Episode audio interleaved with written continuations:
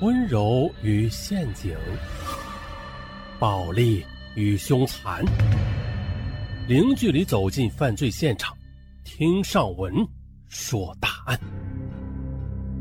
本节目由喜马拉雅独家播出。本期的情感男，咱们讲的是情敌之间的比拼，但是最终却以血腥来收场。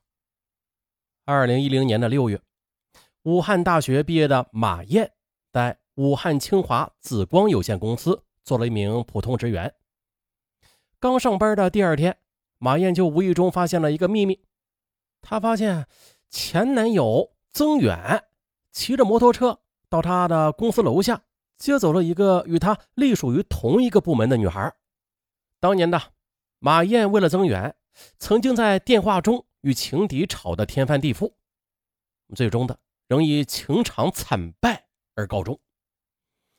于是，对于这个只闻其声未见其人的情敌，马燕自然是恨之入骨了。从写字楼的窗户上看下去，只见那女孩甜蜜的搂着她前男友的腰上了摩托车，瞬间呢，马燕就感到热血而涌上了胸口。同事又告诉她说，这个名字叫。刘昭红的女孩与这个曾远恋爱已经有三四年了，两个人的感情非常好，已经准备谈婚论嫁了。刘昭红三年前大专毕业就来到公司上班，这人呢很活泼，人缘也挺好，因此每次部门聚餐，大家都会热情的叫刘昭红把曾远喊来一起吃饭。同事们与他都非常熟悉，马燕可以肯定，他。就是当初抢走曾远，并且在电话中蛮横叫骂的情敌。万万没想到啊，这三年过去了，他竟然会再次的与他狭路相逢，这真是冤家路窄。马燕慌乱的回到家中，心中就开始盘算着该如何避免见到曾远。如果有一天曾远发现了他也在这上班，刘昭红也得知他是啊，就是自己曾经的手下败将。啊，这两个人作为同事，那将是何等的尴尬呀，是吧？可是的，一周之后的最令马燕担心的事情还是发生了。下班之后，他刚走出电梯，就见到曾远汗涔涔的跑过来，两人见了面，一时都怔住了。曾远就迟疑着问：“哎，哎呦，你你也在这上班？你什么时候毕业的？”马燕窘迫万分。尴尬不已的就站在电梯门口，与他寒暄了几句。啊，第二天早上，忐忑不安的马燕上班时就看到了刘昭红，果然就发现他也怪怪的多看了他几眼。啊，两个人谁也没有说话，直到马燕走出很远了，还感到芒刺在背，非常不舒服。随后的几日里，马燕每次走过刘昭红的办公室门前，都刻意的回避。又过了半个月的一天，马燕无意中听说刘昭红买了一件价值几千元的名牌衣服，同事们都是啧啧称赞刘昭红出手阔绰。马燕感到十分不服气，当即便咬牙买来了一件几千元的皮草。啊，这下好了，听着同事们的赞美之词，他感到很解气。可是令马燕没有想到的是啊。刘昭红与曾远的恋情最终却没有能够修成正果。那是二零一一年秋天的，刘昭红通过亲属介绍，又认识了在武汉人大常委工作的一名公务员。对方父亲是厅级干部，刘昭红则二话不说，迅速的与曾远分手了，便投入了新人的怀抱。啊，这天中午的，在食堂里吃饭的时候，马燕正在排队，刘昭红打完饭。往回走的时候，不小心将这个菜汤溅到了他身上。哎呀！马燕立刻尖声道：“你没有长眼睛啊！哼，找了新男朋友了不起了是不是？走路就可以不戴眼镜了？你既然这么水性杨花，干嘛当初还恬不知耻的去当第三者呀？你，你瞎说什么呢你？”刘昭红马上的反唇相讥：“哼，我知道你喜欢曾远，我现在都不要他了，你还抢不到手啊？”你可真可怜！哎呀呀，这这咋了？这是？哎呀，不知道啊！你咋不知道啊？你看这情况，这明显是情敌呀！哎，这时候了，公司的食堂里边那人老多了，都在这吃饭呢。一直被蒙在鼓里的同事们闻言都静了下来。听两人吵架，大家这才明白过来，二人还有这么一出呢，不禁呢就议论纷纷起来。马燕吵架没能获胜，反而失了面子，气得饭也没有吃，就跑回了办公室。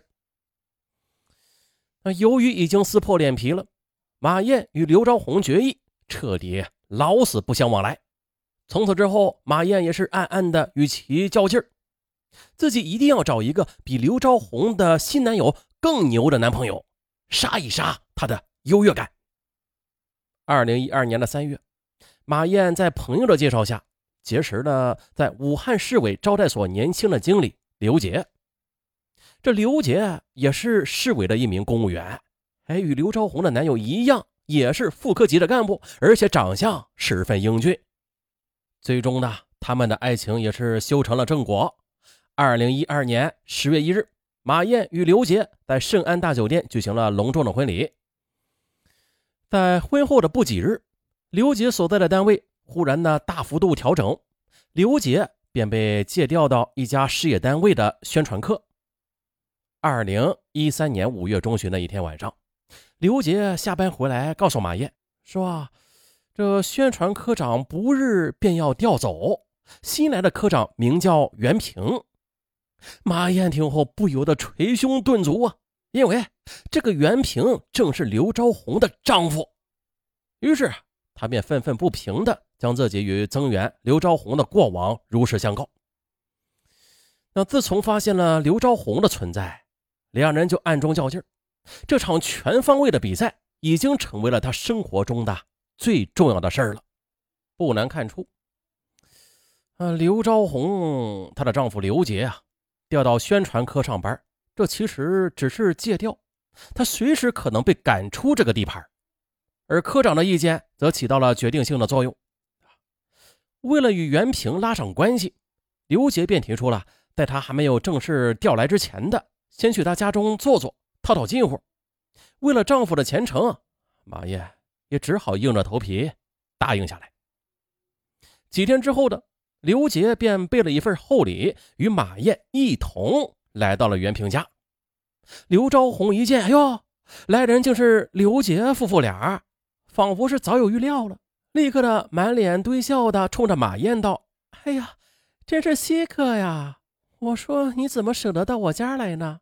要不是我家袁平面子大，你这辈子都不会坐到我这儿来吧？”，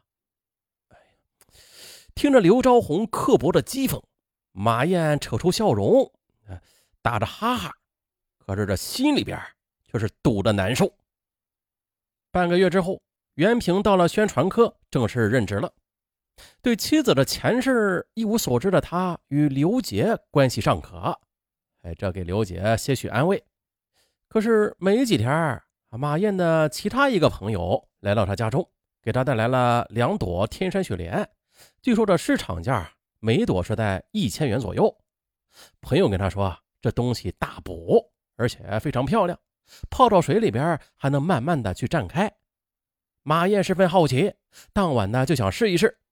刘杰却制止了他：“哎，别呀。”这么稀罕的东西，还是拿去送给袁科长吧。马燕心中掠过一丝不快，什么好东西都想着给他，我们就这么可怜呀？自己想见识见识也不能吗？他提出自己家中留一朵，只送一朵给袁平，但是刘杰却执意的认为好事要成双，这送礼呀没有只送一朵的。马燕委屈不已，恨造化弄人呐，恨自己不得。不委曲求全，逆来顺受。由于刘杰与马燕不遗余力的来修复，刘昭宏似乎对马燕的芥蒂也没有之前那么深了。二零一三年的二月，马燕同丈夫一起去给袁平拜年的时候，刘昭宏又跟她说：“啊，哎，我去美容院办卡的时候，美容院送给了我一张副卡，可以做六次脸呢，那送给你吧。”他说着，将免费赠送的副卡递给了马燕。那尽管马燕因为他高高在上的优越感感到十分的不悦吧，但是依然装出十分感激的样子，对他千恩万谢。到了周末，马燕打电话约刘昭红一同去做美容。两人打车来到美容院，在同一个包间里做了面膜。